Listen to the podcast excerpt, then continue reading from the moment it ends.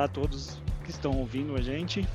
Meu nome é Renato Fonseca, sou diretor de automação na AFRAC e hoje a gente traz o podcast para vocês, Ícones da Automação.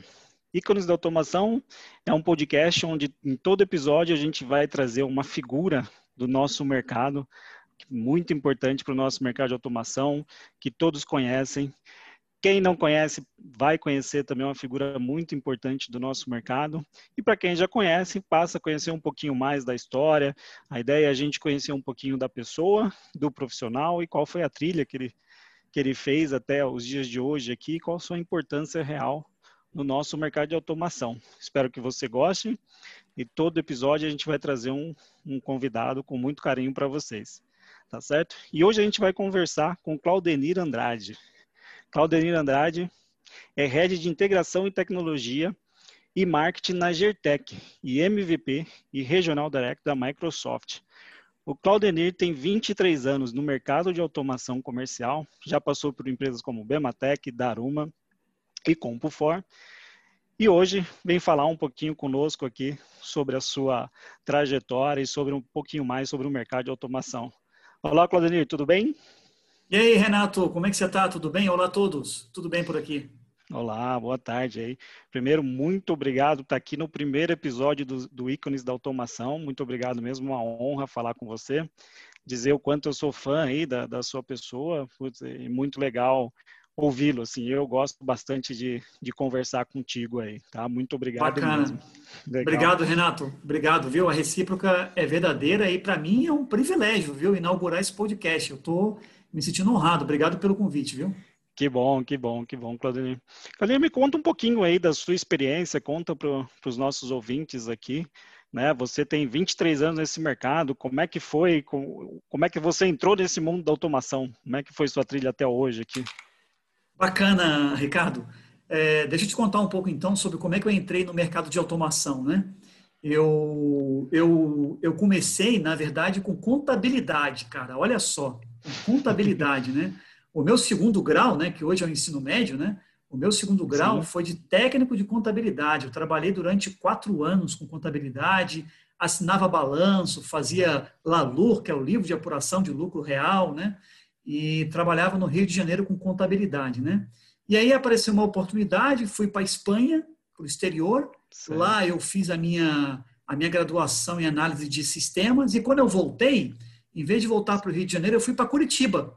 E em Curitiba eu comecei a procurar emprego como programador em C++, que é a minha linguagem preferida, né? que até hoje eu programo certo. nela.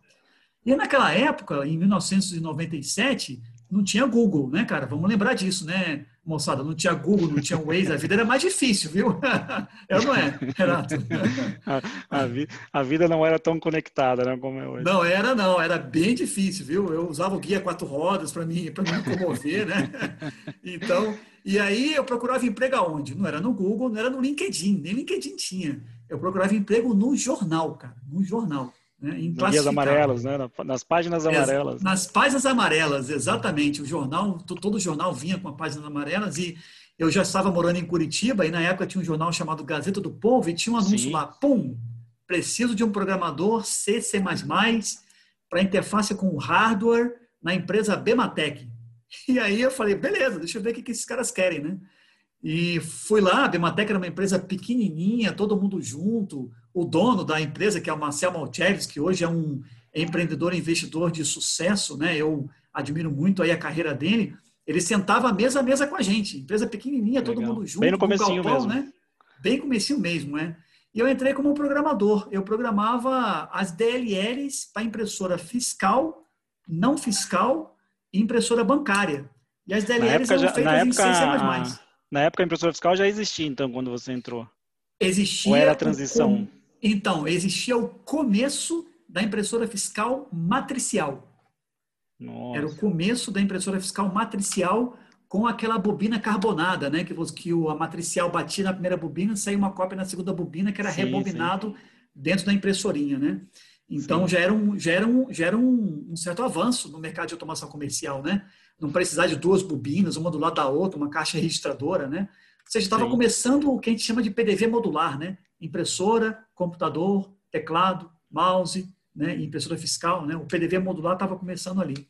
E aí eu programava as DLLs, Renato, da, da impressora fiscal, toda a BEMA FI32 DLL, eu codifiquei ela inteirinha, eu tive o privilégio de fazer essa DLL inteirinha, né? É, essa DLL inteira foi muito usada por todas as soft houses, até hoje as soft houses usam, né? E aí foi que eu entrei no mundo de automação comercial. Comecei a me conectar com o mundo de automação comercial. E comecei também, para você ver como é que eram as coisas, metade do meu dia era programando a DLL, metade é. do meu dia era dando suporte para software house. Entendeu? Já tinha essa né? interação com o canal aí, logo de cara. Já tinha essa interação com o canal, revenda, né? Então dava suporte para software house, explicando como usar a DLL. E na parte da tarde eu desligava o telefone e ficava programando a DLL, né? E, e, eu gostava de falar com, so, com software house, eu achava uma coisa bacana demais, sabe? Uma coisa que Sim. me interessou muito. Falei, caramba, que bacana poder falar com os outros programadores, né? E você poder influenciar na vida dos programadores, né? É, na época, nos Estados Unidos, estava surgindo o conceito de community, né, de comunidades, né? Legal, e legal. eu estava muito antenado com, com, com, essa questão de comunidade na época, lia muito sobre, sobre isso, né? E comecei a gostar de falar com, com soft house. E aí deu a minha entrada, respondendo a tua pergunta, no mercado de automação comercial. Um anúncio de jornal da Bematec em Curitiba.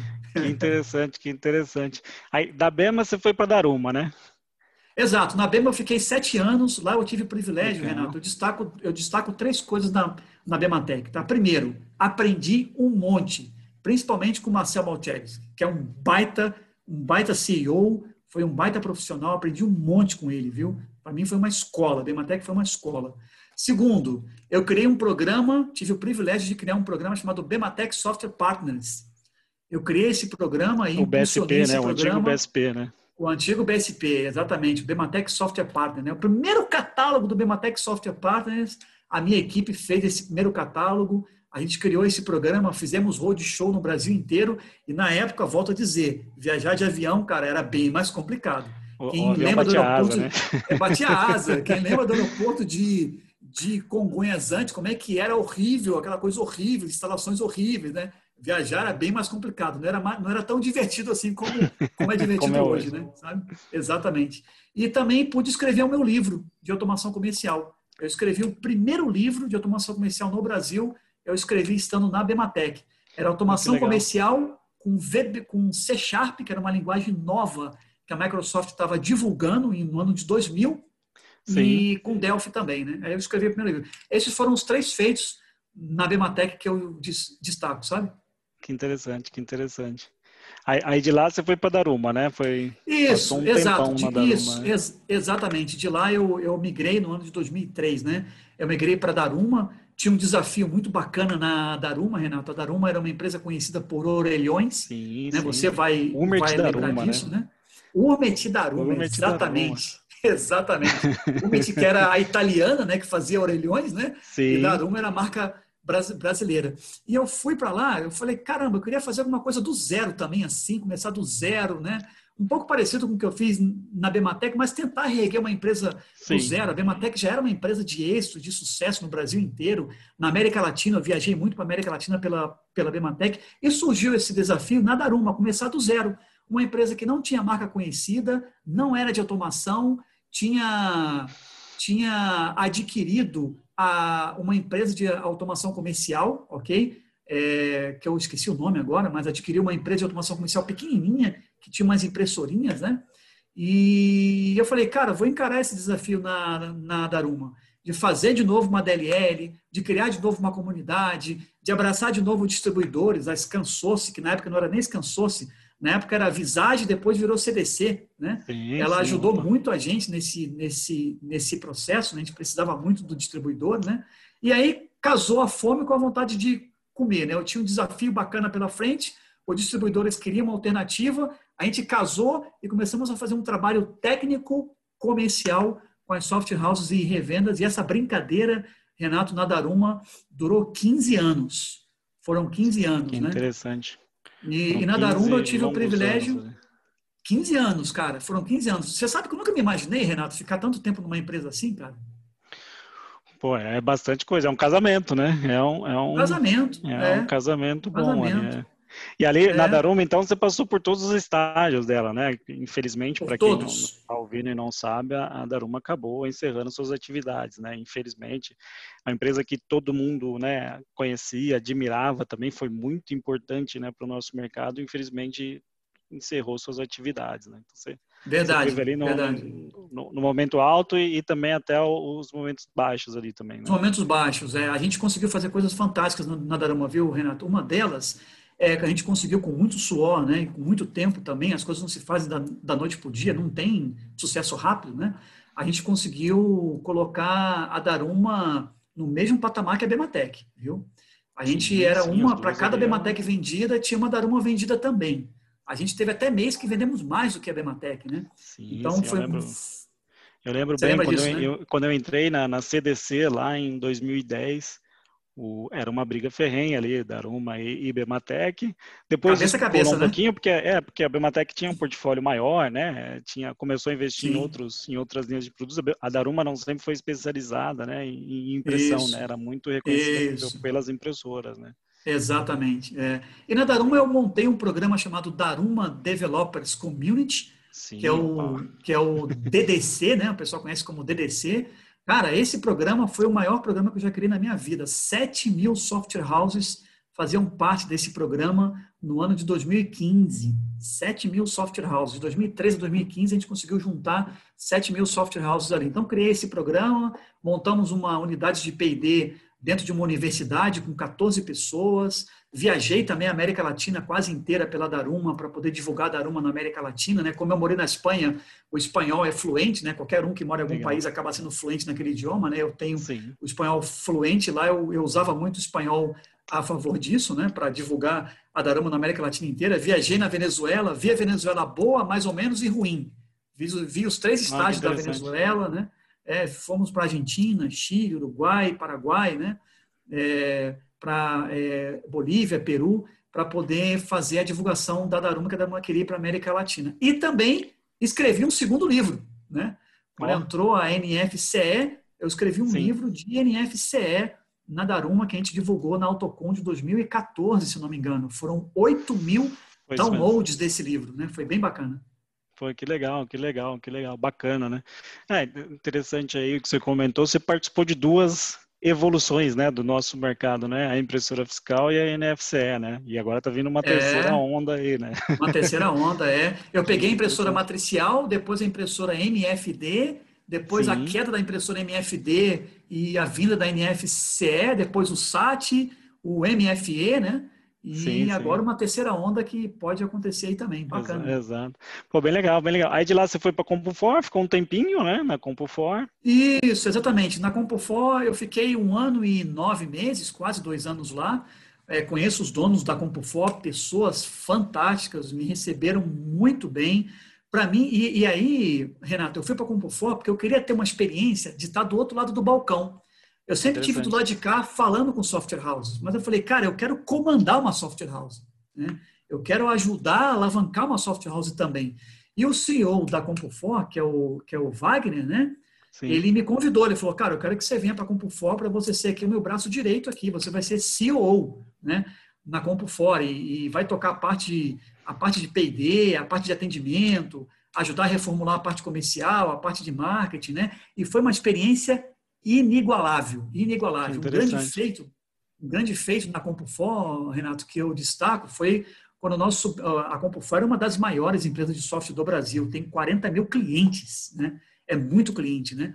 Aí nós subimos um cloud na nuvem para receber as notas fiscais. Cara, em um mês a gente recebeu 5 milhões de XMLs. A gente ficou assustado com esse projeto né? que a gente criou, né? Imagina, 5 milhões de notas foram é para o nosso coisa. cloud em um único mês. Né? Então a gente fez vários projetos bacanas e aí na CompuFor surgiu a oportunidade de voltar para São Paulo, né? Sim, aí hoje está na Gertec como head de, de, tecnologia e marketing e a Gertec é um novo desafio, né? Um, um desafio Exato. grande, uma empresa nacional muito consolidada, né? Muitos anos de mercado, assim, é, é, muito legal, assim. Eu, pelo menos, sou entusiasta, assim, né? O, o, empresário brasileiro tem que ganhar um prêmio, né? E o empresário que é já é tem mais de 20 anos de história, esse tem Rapaz, que ser idolatrado. É um sobrevivente, é um sobrevivente. É um sobrevivente exatamente. E a GTEC está numa, tá numa transição também, né? Ela, tá, ela era uma empresa, pelo menos ao meu ver, né? Que, que vinha trazendo produtos, né? Muita automação, agora está mais focado realmente em tecnologia, né? Isso, Exato, perfeito, Renato. E, e é isso tá agora perfeito. onde você se encaixa, né? É, esse é o que Exato. Você tocar Exatamente. com a GTEC. Hoje, hoje a GTEC, assim, foi uma coisa muito engraçada. Ela nasceu varejo, quem não lembra aqui dos teclados da GTEC, né? O TEC 65, né? É, sim, é, um, é, é, um líder aí, né? E ela nasceu com teclados de automação comercial, de automação bancária. Depois, a GTEC, para quem não sabe, pessoal, criou o primeiro PIMPED brasileiro. O primeiro PIMPED brasileiro foi da GTEC, competindo com o Chulon Berger, Ingênico, Verifone, competindo com grandes. O Jorge, né, que é um cara que eu admiro muito, ele peitou o mercado e falou: não, vou criar um Pimped brasileiro. Fazer o meu. Com certificação Exato. francesa, americana, alemã, com tudo. E ele criou, cara, primeiro Pimped brasileiro. E aí, pum, a, Bema, a, a, são todas empresas são toda empresas que eu confundo o nome, né? Não, a Gertec, né? a Gertec ela explodiu no meio de pagamento. Tanto que hoje ela é muito reconhecida pelos POS, pelos PIMPEDs, né, e tal. E, e agora ela está retomando o varejo. Né? Ela quer agora também dar um boom no varejo. Né? Então, a gente está trazendo um portfólio novo de produtos, né? fazendo essa mistura de pagamento com varejo, porque pagamento e varejo se misturou muito hoje. Né? Sim, e sim, aí sim. a Gertec tem um pé nesses dois mercados. A gente está e aí nós criamos uma, uma comunidade também, né? querendo fazer mais do mesmo, que é o Gertec Developer. Né?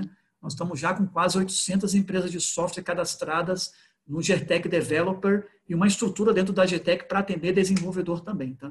Pô, que legal, que legal. Você falou muito aí em comunidade, né? Por todas as empresas que você passou, você acabou participando dessa de, de criações de comunidades e tal. Isso é muito enraizado para você, né? Você é um professor nato, né? Pelo menos esse é o meu. Sempre quando eu falo. obrigado, Renato. Como, como, é que é isso para você, assim? E, e, e, e qual a importância que você vê desses tipos de iniciativa para o nosso mercado, assim? É, como é que esse sentido de comunidade que eu acho que até falta, tá? Em outras, em outras, em outras frentes assim, a gente tem, né? Nós na Frac aqui nós tentamos trazer esse espírito, mas você, né, o Claudio, por onde passa você tem essa é, isso dentro de você, né, de criar essas comunidades, dividir conhecimento, que eu acho que isso é importantíssimo e tal. E como é que você vê essa importância para o mercado, né? E, e, como é que se deu a criação disso? Assim, você falou, putz, preciso dividir. Como é que foi? Bacana, então, isso, isso, isso, esse processo começou na Bematec, né? Volto a, a, a, a, ter uma gratidão aí pela escola que a Bematec foi para mim, né? Mas o que, que eu percebi, Renato? É, quando eu morei na Espanha um tempo, na Europa, já tinha um pouco disso de comunidade, né? Talvez por ser alguns países mais avançados, né? Já tinha um pouco disso de comunidade já. E quando eu vim para o Brasil, eu vim com essa semente de comunidade no coração, sabe? De compartilhar conhecimento e não querer eu ser o dono da verdade, o dono do conhecimento, né? E aí eu comecei a testar isso e aí surgiu o, o, o Bematec Software Partner. Mas o que, o, que, o que eu vejo, Renato, da importância da comunidade, o que, eu aprendi também, né? Criando essas comunidades, né? Cara, não tem jeito. O Brasil é um país continental, nós vivemos num país continental, ok? Com uma miscigenação gigantesca, verdade? Com idiomas e dialetos diferentes no nosso próprio país, não é? Sim. Com tecnologias diversas, diversas, né? diversas. Não é como nos Estados Unidos, que você vai na, nas lojas, cara, ou é IBM, ou é NCR, ou é Verifone e, e, e morre ali. Mais concentrado, entendeu? né? Mais concentrado. Aqui está pulverizado demais e não dá para você ter criatividade e ter ideias sem ouvir essa galera. Porque senão você coloca para fora uma DLL, um produto que eles não vão consumir. Entendeu? E aí foi que veio a, a, a esse, esse desejo de falar assim, comunidade, deixa eu mostrar para vocês o que, que eu tenho aqui, deixa eu compartilhar com vocês o que, o que, que eu tenho e me deem feedback. Né? E aí começou esse relacionamento né? de roadshow, de fazer palestra, de mostrar o que a gente tem. E eu recebia Legal. muito feedback. E a gente melhorava o produto por conta desse feedback, entendeu? Era um Entendi. ciclo virtuoso assim, fantástico. E, e, e a, a, a ponto, Renato, fazendo um parêntese rápido, de eu ir para os Estados Unidos, lá na Filadélfia, e fazer um curso só de comunidade, cara, chamado Crowdsourcing. Nem sabia que existia um curso para Existia um curso, cara. É, é um Existe, curso de né? criatividade, né? Que chamado legal. Crowdsource, né? Que é buscando soluções na multidão. Como é que você busca a solução na multidão? Como é que você premia a multidão? Né? Como é que você se relaciona com a multidão, né? Então tem técnicas e ferramentas para isso. E aí eu voltei de lá mais capacitado e a gente deu um boom bacana no Daruma Developers Community depois dessa capacitação. Mas a comunidade, para mim, é tudo, cara. É uma troca de ideia, troca de experiência, troca de favores, troca de, de tudo, né? Eu, te, eu, eu digo que é 80-20, viu, Renato? 80% do que a gente cria, cara, não é ser piegas, não. Vem da comunidade. 80% do que a gente cria. Pô, 20% a gente entrega, mas 80% vem da comunidade. São eles que têm as ideias, né, as funções para isso, sabe? Pô, interessante, interessantíssimo. É, isso eu vejo muito, né? Por onde você passa ali, esses, esse espírito de, de, de share, né? De, de, de, compartilhar o conhecimento tal, e, e dividir também a responsabilidade, que no final é isso, né? Você acaba também dividindo a responsabilidade do desenvolvimento de, de certo, ou de uma aplicação, ou mesmo de um produto ali, para que realmente Verdade. seja algo vendável. Isso, isso é interessante. Interessante também saber que existe um curso para isso. Exato. deve, ser né? deve ser bem legal, deve ser bem legal, bem bacana. Bacana, bacana. Foi um curso rápido, foi de, foi um curso de, de, cinco, de cinco dias, mas é incrível saber como existe técnica e ferramenta para isso, né? É incrível. Pô, não, é interessantíssimo. Né? Pô, acho que, acho que todo mundo, todo, todo, todo líder de algum fabricante poderia pensar em, fazer, investir nisso um dia. Assim, investir nisso aí, né? Verdade. exatamente, exatamente. É. E, e, me diz uma coisa, você como MVP da Microsoft, assim, como é que foi isso? Isso você escolhe, você é escolhido, é um prêmio? Como é que, como é que você chegou? Assim, é, pessoalmente é o primeiro MVP que eu conheço, né? Sim, pessoalmente. Bacana eu sei do prêmio, é um cartão de visitas muito bom, né? É, mas como é que foi isso, assim, né? Essa é uma curiosidade, acho que minha aqui, deve ter de mais gente, assim, mas como é que é ser um MVP, assim, como é que é a trilha? Bacana, Renato. Legal. Então, rapaz, é M, M, MVP é uma sigla em inglês chamada Most Valuable Professional, né? É uma, é, uma, é uma brincadeira com a sigla MVP, porque MVP, na verdade, é o cara no basquete que mais incestou bolas na rede, né? Isso, então, eu falei, esse cara é o MVP, que é o Most Valuable Player, né? Isso. E aí a Microsoft brincou com essa sigla e criou o Most Valuable Professional, né? O, que é o MVP profissional, né? O MVP da tecnologia, vamos, vamos chamar assim, né? E aí, como é, que a, como, é que a, como é que a Microsoft faz? A Microsoft Estados Unidos, ela tem pessoas em cada país que fica olhando quem são os influenciadores no país que influenciam outros com tecnologia. E convidam essa pessoa para ser um MVP. Fala, você quer ser um MVP, cara? Qual é a troca que tem, Renato? Ser um MVP da Microsoft. Eu fui MVP principalmente pelo primeiro livro que eu, que eu, que eu escrevi. Caramba, eu estava escrevendo um livro de uma linguagem da Microsoft que nem tinha chego no Brasil ainda. ainda estava então, a, é, Exato. Aí a Microsoft olhou aquilo e falou, pô, vamos chamar esse cara para ser um MVP, porque ele ajuda a gente a divulgar a linguagem, né? ele é um cara de comunidade e tal, né? Então, você tem que ser comunidade, você tem que gostar de impactar, né? Na vida das, das, das pessoas através de, de comunidade, né?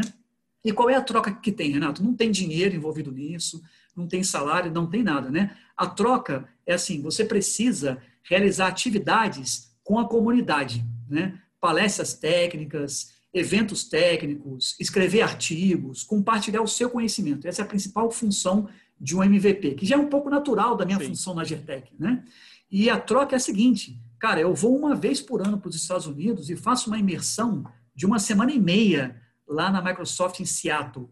Eu falo direto com o cara que criou o Word, direto com o cara que criou o Excel, direto com o cara que criou o Visual Studio, dou feedback de produto e recebo um roadmap de produto sob NDA para eu usar na minha vida profissional. Legal. Entendeu? Legal. Então, às vezes, tem coisa que a Microsoft vai lançar daqui a um ano e meio, hoje eu estou sabendo o que, que vai ser, como tá que vai ser, já.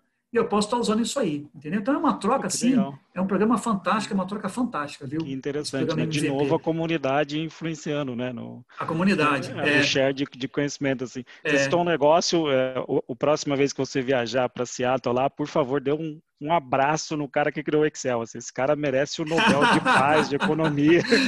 Cara, é verdade, viu? Verdade. É impressionante, é. né? Como em toda empresa que você passa tal, cara, o Excel é quem manda, né? No final tá todo mundo usando o Excel. Acho, pelo menos na minha visão, acho que é o produto mais usado da Microsoft, mais usado. Excel. É o Excel, é o Office, né? É o pacote Office, né? E, e dentro do pacote Office é o Excel. Tem ERP rodando em Excel, incrível, né? Cara, é, você não, programa em Visual Basic dentro do Excel, né? Que é o, que é o que é o VBA, né? VBA, VBA. É, agora, Renato, só um, um, uma coisa interessante, né? Só como curiosidade, né? É, eu sou o MVP mais antigo do Brasil, viu? Fui o primeiro a ser, a ser nomeado, cara. Você acredita oh, que nisso? Que legal, que legal. Que privilégio, né, cara? Que privilégio. E aí, Renato, você não é MVP para sempre, não, tá? Todos os anos você é analisado. Todos hum. os anos a Microsoft analisa as suas atividades e fala assim: ok, Claudoni, em 2000, eu fui nomeado em, em, no ano de 2000, né? Ela fala, ok, Claudine, em 2001 você vai continuar sendo MVP por mais um ano, por mais um ano, por mais um ano. E agora eu vou fazer 20 anos como MVP. Entendeu? Que legal, que legal. Então tem uma recertificação todo ano. Tem, você, você tem, que continuar produzindo, né? Porque não adianta também tem, você, você não vai usar dúvida. esse título ad eterno ali, né? Sem dúvida, exatamente. A, re, a recertificação acontece todo dia 1 de julho que é o dia que eu não durmo, porque é fuso horário nos Estados Unidos, e eu Sim. fico olhando o meu, o meu e-mail, se chegou minha recertificação. e aí é, é a noite que eu fico dando F5 né, para o Outlook atualizar o e-mail e ver se chegou o e-mail da Microsoft. Que legal, que interessante. No, no, nosso mercado de automação, tem mais MVP? Eu, pelo menos, desconheço. Se no Não, temos, temos. Nós temos mais dois, nós temos mais dois MVPs no mercado de automação. Temos a Viviane, que lida com IoT para varejo, tá? tá. IoT para varejo ela é específica em IoT para varejo. Temos um outro MVP que agora ele está morando nos Estados Unidos, mas ele faz sistemas de automação. Temos mais, somos em três mais ou menos de automação, né? Mas que lida mais com comunidade mesmo, de automação específica é, é, é eu mesmo. Entendi, pô, que, que, interessante, que interessante. E, e aí, falando um pouquinho do, do mercado, né? É, e aí envolve tecnologias e tal. A gente conversou aqui um pouquinho, você passou, né, por, por, por algumas transformações, né? Então, você disse, né, veio vários tipos de impressora, né? Desde a matricial, a fiscal, fiscal com, com, com memória, sem memória, né? Teve todo, todo aquele negócio. Agora Verdade. o SAT, NFC, em Santa Catarina ainda é outro regimento, né? Mas outra tecnologia. E agora a gente está vendo uma onda muito grande de Android também, né? Acho que Verdade. Quando, desde 2015 ali, né? Desde o final da impressora fiscal, o software começou a ter um, começou a ter um papel maior no PDV, né? Então você está vendo, você, você vem com mais tecnologia, assim. Dentro dessas ondas, assim, é, qual a sua percepção de cada virada? Como o canal se comportou? Como os fabricantes também, baseado aí na sua na sua história. E se essa onda Android, você acha que, que ela realmente vem para virar? Como é, como é que você enxerga isso? Ou se também vai ser ah, tá por vir coisa, tá por vir mais coisas ainda? Ou você acha que a gente estaciona no Android por um tempo ali. É, Renato, nessa, nessa virada que teve de tecnologia, né? Você também está nesse mercado faz um tempo, né? É, você percebeu que teve fabricante que ficou no meio do caminho, infelizmente. Por exemplo, a Daruma foi uma delas, né? Sim. Na virada também de matricial para térmica, alguns fabricantes viraram software house, deixaram de lado a impressora fiscal, né? Então teve teve alguns alguns mortos ao longo desse caminho, né, cara, que infelizmente, infelizmente. não conseguiram sobreviver a toda essa essa virada aí. Mas o que eu vejo hoje, Renato, é assim, é, falando de canal, né? Nós temos o canal de venda, nós temos o canal de software house e temos o canal de assistência técnica, né? Sim. Cara, o canal de assistência técnica, ele já está se reinventando já faz um tempo, porque assistência técnica sobreviver de impressora fiscal, vamos, vamos, vamos falar sério, era de lacrar a impressora fiscal e consertar a impressora fiscal, né? Então, Sim. a assistência técnica, ela está passando por um processo de se renovar e, quem sabe, começar a vender software também, em parceria com alguma software house, porque sobreviver de lacre acabou, não tem mais, né? né? Então, eles estão passando por assim, cara, eu, eu, eu tenho agora que vender solução, né? Eu tenho que continuar consertando as não fiscais, o computador, né, o periférico, né? Mas eu tenho agora que vender uma solução também, né? O canal de distribuição, e você passou por essa virada aí na ScanSource, ele teve que se pulverizar mais, né? Ele teve que sim, se sim, compor sim, mais de equipamento, porque a impressora fiscal era o que trazia uma boa margem e mantinha a operação. exatamente. O e aí vocês tiveram que... né? Era um preço exatamente. né, da impressora Exatamente. Fiscal. Perfeito. E você, né, você participou disso, Vocês tiveram que, cara, ampliar o seu leque de produtos, né, para você diluir o seu faturamento e não perder tamanho, né? Não perder share. Exato, né? exato. Isso aconteceu. Agora, Renato, com a soft house, cara, eu vou te falar uma coisa. Não há melhor momento da história do mundo para ser uma soft house hoje, cara. Não tem, cara. Hoje é o melhor momento para as soft houses. Por quê, Renato? Porque o mundo virou algoritmo, cara. Concorda comigo? Sim. Sim, sim, sim, sim, sim. Né? O mundo virou algoritmo, cara. Antigamente, quem orquestrava o PDV era a impressora fiscal. Fala, cara, você tem que portar para a impressora fiscal, senão você está. Hoje não, hoje é o software. Hoje está fora, né? né? Exatamente, hoje é o software, né? O software que comanda, o software que fala, coloca isso, coloca aquilo, vai ter que falar com o Pix agora, vai ter que falar com o PicPay, com o Mercado Pago, carteira digital. O software está tá, tá tendo que se renovar de uma maneira muito mais acelerada do que na época da impressora fiscal, né? Então, assim, não tem melhor momento para ser software house do que hoje. Aliás, melhor momento para ser nerd. Eu sou nerd da época que nerd, cara, era so, sofria bullying, entendeu? É, era, pizza era, debaixo era da porta, motivo de chacota, né? Era motivo Exato. de chacota na escola, né? Exatamente. Hoje ser nerd é cool, né, cara? É, é bacana. Os nerds né? estão dominando o mundo. Né? Exatamente. É.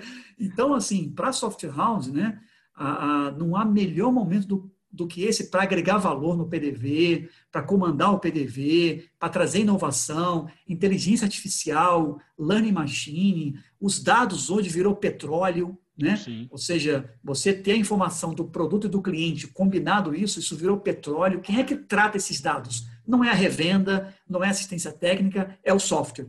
Né? Quem é que captura esses dados? Não é a revenda, não é assistência técnica, é o software. Então, assim, não há melhor momento hoje para ser uma software house, cara. Pô, que legal, que legal, assim. É, e, e, essa questão do Android, assim, você acha que é um movimento que veio para ficar, essa conversão do, dos PDVs, né, para Android e tal? Que ainda a, a, gente já fala de Android já tem um tempo, né? Já tem aí uns Sim. dois anos, dois, três anos Sim. aí, a, mas esse ano parece que tomou corpo, né? Começou a ter é. uma, um avanço muito maior, assim. Verdade, acho que essa é uma verdade. tendência que realmente veio para ficar. Veio. Eu também, eu também compartilho da sua opinião, Renato. Android, né?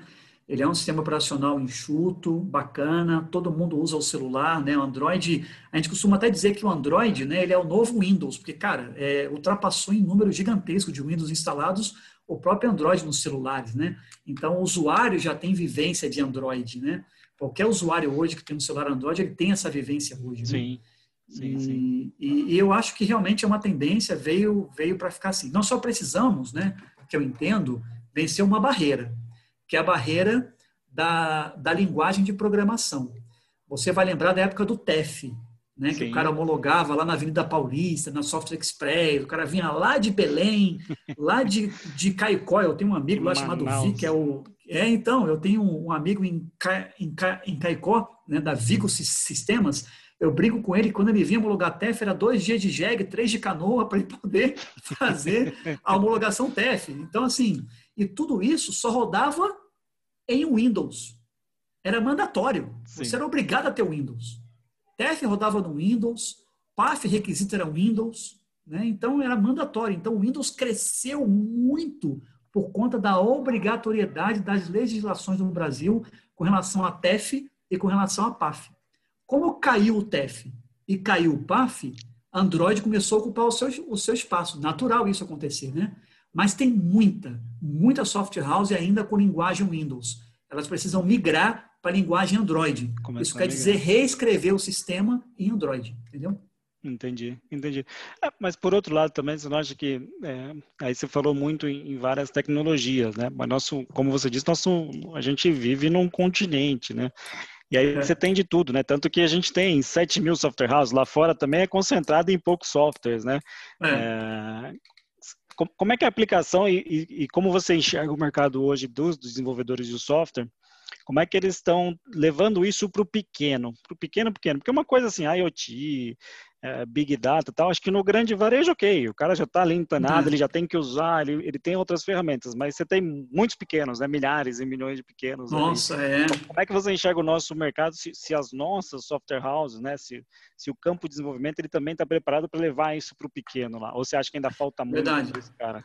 É, Renato, eu, eu, eu, eu, eu diria, tá, para você, que tecnologias como IoT, inteligência artificial, learning machine, elas estão literalmente engateando os primeiros passos de joelho no nosso mercado de automação comercial. No médio pequeno, no pequeno da base da pirâmide e do nano, que está embaixo da pirâmide sendo achatado por ela, né? Você Sim. tem o médio pequeno, o pequeno e o nano varejo, né? O cara, um quiosque, um PDV, um food truck. Eu chamo esse cara de nano varejo, né? Está engateando, engateando a, a, passos lentos, né, infelizmente, mas engateando. Eu, eu encaro que por um motivo, Renato.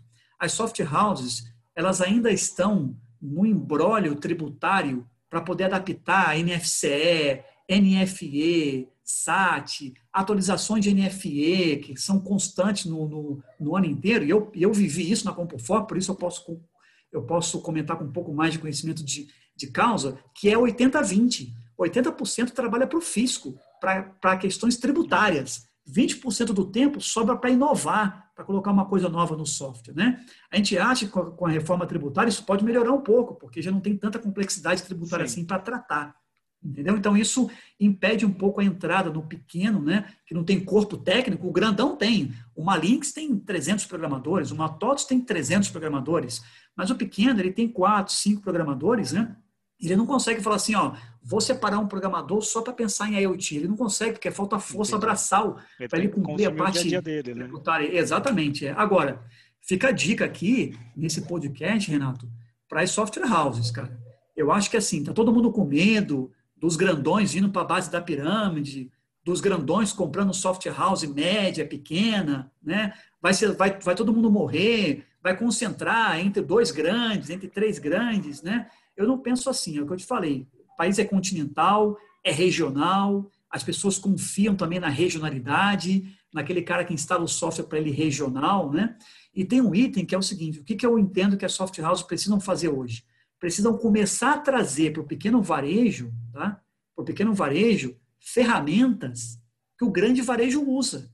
E mostrar para o pequeno varejo a utilidade disso. Não precisa ser IoT, inteligência artificial agora não. Pode ser, por exemplo, Data Analytics, análise de, de dados. O grandão já usa BI, que é o Business Intelligence, mas o pequeno não. E quando o pequeno começar a experimentar isso, ele vai ficar amarrado com o teu sistema. Então, trazer para o pequeno varejo, numa escala menor, ferramentas que o grande varejo usa é super importante. Por exemplo, vou te dar um exemplo rápido. A gente montou um esquema lá com essas notas fiscais que chegavam, a gente conseguia chegar para o Joaquim da padaria e, e falar assim, Joaquim, Todas as padarias aqui vendem o café a cinco reais. Você está vendendo o café a 4,20. Cara, coloca a 4,70 que você vai ganhar mais e continua barato, com base na inteligência de dados. Então, levar isso para o pequeno varejo é, um, é uma questão de sobrevivência. Soft houses Com, precisam fazer isso. Começar a dar pílulas né, para o pequeno, né? Não achar que é isso. só a exclusividade do grande começar a levar um pouquinho mais, assim. Interessante, e, e, interessante o que você falou também, né? O, a software house às vezes não tem braço para fazer, né? E isso é um problema hoje de TI como um todo, né? E eu imagino é. que no nosso mercado ele seja mais atenuado, porque é um mercado fechado, né? É realmente isso? A gente tem falta de mão de obra também no nosso mercado de automação, assim, por ser um mercado mais fechado, ou se não? É o mercado geral, é TI como um todo? Não, tem sim, Renato. Nós temos falta de, de mão de obra assim, viu? De mão de obra especializada, vamos chamar assim, né? Porque programador tem bastante, viu? Programador, né? Embora o mercado de, de, de TI, ele, ele sente falta, né? De, de programação, mas, cara, se você olhar, se você olha para o LinkedIn, você tem bastante programadores por, por aí. É que, infelizmente, o mercado quer aquele programador gourmet, um programador que fala dois idiomas, tem três universidades. Aí não, né? Entendeu? Aí falta esse cara, esse cara falta, né? E, e que tenha Mas... 16 anos, né? O cara tem que ser Exatamente. Um, não, e novo, porque a gente vai formar, não sei o quê. Exatamente isso aí, cara. Exatamente isso. Eu vejo uns, uns anúncios assim que eu falo, pelo amor de Deus, esse anúncio aqui deve estar pagando 50 mil reais pro cara, porque tudo, tudo isso aqui que está pedindo, né? Entendeu? E, e aí, assim, mas a mão de obra especializada para você não ter que ficar explicando o que é uma NFCE, o que é um XML de NFCE, o que é o SAT, né? o que é um leitor de código de barras. Essa mão de obra especializada falta. Aí as soft houses hoje estão tudo tendo que brigar para reter. Né? Porque tem uma migração de um cara de uma soft house para outra, rouba talento um de outro, né? Porque são caras já especializados, que já entra produzindo, né, cara, no nosso mercado. Ah, mas, mas tá aí um nicho de mercado, né? Se alguma software house fizer algum programa com alguma universidade aí, começar a formar Opa. de aula específica aí, ó. Por que não, né? Por né? que não, né? Tem, tem um nicho. Onde tem, onde tem dificuldade, há oportunidade, né? Oh, com certeza. esse, esse, é o negócio. Pô, legal, Claudine, assim. É, e, e, me diz uma coisa, né? É, a gente está nessa onda agora, né, mais tecnológica, acho que isso veio, né, vem desde 2015 e tende a muito mais, porque, ao meu entender, a automação no Brasil, ela ainda é, a gente ainda está uns, uns 10 anos atrás dos Estados Unidos, eu acho que até menos, encurtou um pouquinho, uns 5 anos, uns 30 é. da China, né? Então tem, tem muita verdade. coisa para mudar ainda, né?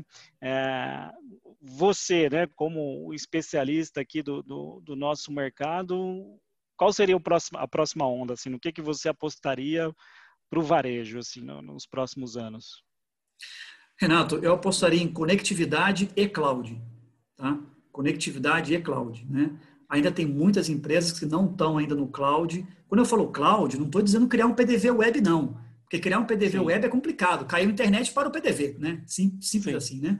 Eu estou dizendo criar um PDV híbrido, que ele é offline e online, né? E ter toda a inteligência em nuvem de maneira que o dono do estabelecimento e o pequeno, ele abra o celular e consiga ver um gráfico do que, que ele vendeu, como é que está o estoque dele, como é que está o aging do estoque dele, né? Que está girando pouco, girando baixo e tal. Então, acho que deveria, é, é, é, vamos chamar assim, é, investir, né, cara, na parte, na parte de conectividade, inteligência de dados e nuvem. Eu acho que o nosso mercado vai caminhar muito para isso, vai começar a demandar isso. Por quê, Renato? Porque os donos do varejo, pequeno, médio e nano, está mudando. Não é mais aquele cara de 50 anos, 60 anos, é um cara mais jovem. É o filho que está assumindo. É o filho, e o filho, é, exato, e o filho é antenado. Ele fala assim: pô, pai, peraí, o senhor não tem um dashboard na web que o senhor consegue ver as vendas? Entendeu? Você né? tá calculando tudo Pô, ainda no papel, né, pô? É, exato, exatamente. Não, mas é que, o, é que o PDV, ele tem que trabalhar... Não, mas peraí, o PDV não pode mandar isso lá para um celular, para você ver, pai, no celular? Então, os donos de estabelecimentos comerciais, eles estão começando a mudar o mindset, né, para mais tecnológico e começando a cobrar isso. Começando a pedir isso, né? é, né? Pô, é, me, dê, me dê mais dados, me dê mais informações, me dê mais conectividade, me dê mais coisas mobile, me dê mais coisas em nuvem, que eu não tenho que ficar comprando hardware aqui para colocar dentro da minha empresa, né? Então, as soft houses precisam acompanhar essa onda, que eu acho que é para aí que o mercado de, de automação que interessante, vai. Que interessante, que interessante. E a gente tem também, por outro lado, agora, no nosso mercado, uma convergência maior, né? Você vê empresas de pagamento entrando nesse negócio, você vê é. gente que era de outro mercado também entrando nesse negócio, né? Isso é interessante. A software house também tem que estar antenada assim, se plugar, né? Ah, o negócio, Verdade, ah, pelo menos o, o, que eu ouço muito do pessoal TI, hoje a palavra é API, né? Você tem que ter API e integrar com API. todo mundo, né? API, exatamente. Aberto, né, cara? Aberto, é. né? É, não, tem que ser to é... to totalmente aberto. Que voltando à nossa conversa, é, é o cerne da comunidade. Você tem que ser aberto, não pode ser fechado, né? Você tem que estar é, aberto. exatamente pra, né? isso. Então... Tudo, tudo, converge para a comunidade, né? exatamente. de comunidade, assim. Pô, bem legal, bem legal, assim. O está caminhando para o fim aqui, Claudemir, eu só queria um recado seu aí para o nosso mercado, primeiro para o mercado de desenvolvimento, que é, que é a sua área e tal. Se você pudesse dar um recado, né? Você já deu uma dica valiosa aí do pessoal olhar outros mercados, olhar outros, outras tecnologias como o cloud. Mas se puder dar um recado desse momento, por que, que ele tem que continuar investindo no nosso mercado, né? Que é um mercado interessantíssimo e tem muita pista para correr, pelo menos eu sou apaixonado pelo, pelo nosso mercado aqui. Eu acho que a gente ainda tem muita coisa. O varejo é o que movimenta, né? É o que movimenta a economia no final, ali no dia a dia, né? É, que, que, recado você passaria para essa galera hoje? Oh, legal, Renato. O recado que eu passo é, cara, fiquem antenados, continuem investindo no, na sua equipe de P&D, ok? É super importante.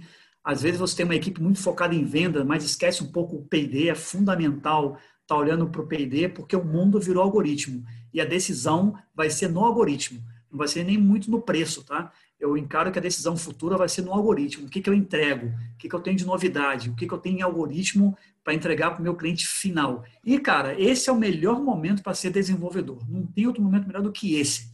Você tem acesso à tecnologia, você tem o Google, você tem a Microsoft, você tem a Apple, você tem o Android aí entrando. Hoje é o melhor momento para você absorver essas tecnologias e realmente colocá-las a favor do seu mercado. E um item, por último, que eu deixo como recado para o desenvolvedor é o seguinte: mergulhe nos dados. Porque assim, quem, quem tem software de, de, de automação comercial hoje, ele simplesmente é responsável pelos dois maiores patrimônios de um estabelecimento comercial: produto e cliente. São os dois que passam no PDV. E passam juntos, né? Passa o produto e o cliente junto. Sim. Cara, a combinação disso é, é, o céu é o limite, entendeu? Para você ver é, é, média de consumo, hábito de consumo, horário de consumo, produto mais consumido, menos consumido, consumo combinado. Então, mergulhe em dados para você entregar dados para o seu cliente, que eu encaro que essa é uma onda de sobrevivência para a soft house, Renato. Pô, que interessante. Obrigado, obrigado mesmo aí. Dicas valiosas. Então, você que é jovem, tá, está nos ouvindo, invista em educação, né? Programação aí, essa é a hora de ser um desenvolvedor. E você que já tem aí um, um, um sistema, já é desenvolvedor, invista em dados aí. Dados, é, acho que é uma palavra já do momento, já tem uns dois anos. Então, se tem gente, tá todo mundo falando, Verdade. porque tem coisa aí, né? Então, tem coisa aí. Exato. Obrigado, Claudenir, obrigado mesmo é, por nessa participação, por inaugurar aqui o nosso podcast de, dos ícones da automação. Obrigado a você que nos acompanhou. É, todo episódio a gente trará, traremos uma pessoa aqui interessante, de alta relevância no nosso mercado. Espero que você tenha gostado. Muito obrigado e até a próxima. Tchau, tchau. Obrigado, Renato. Até a próxima, pessoal. Tchau.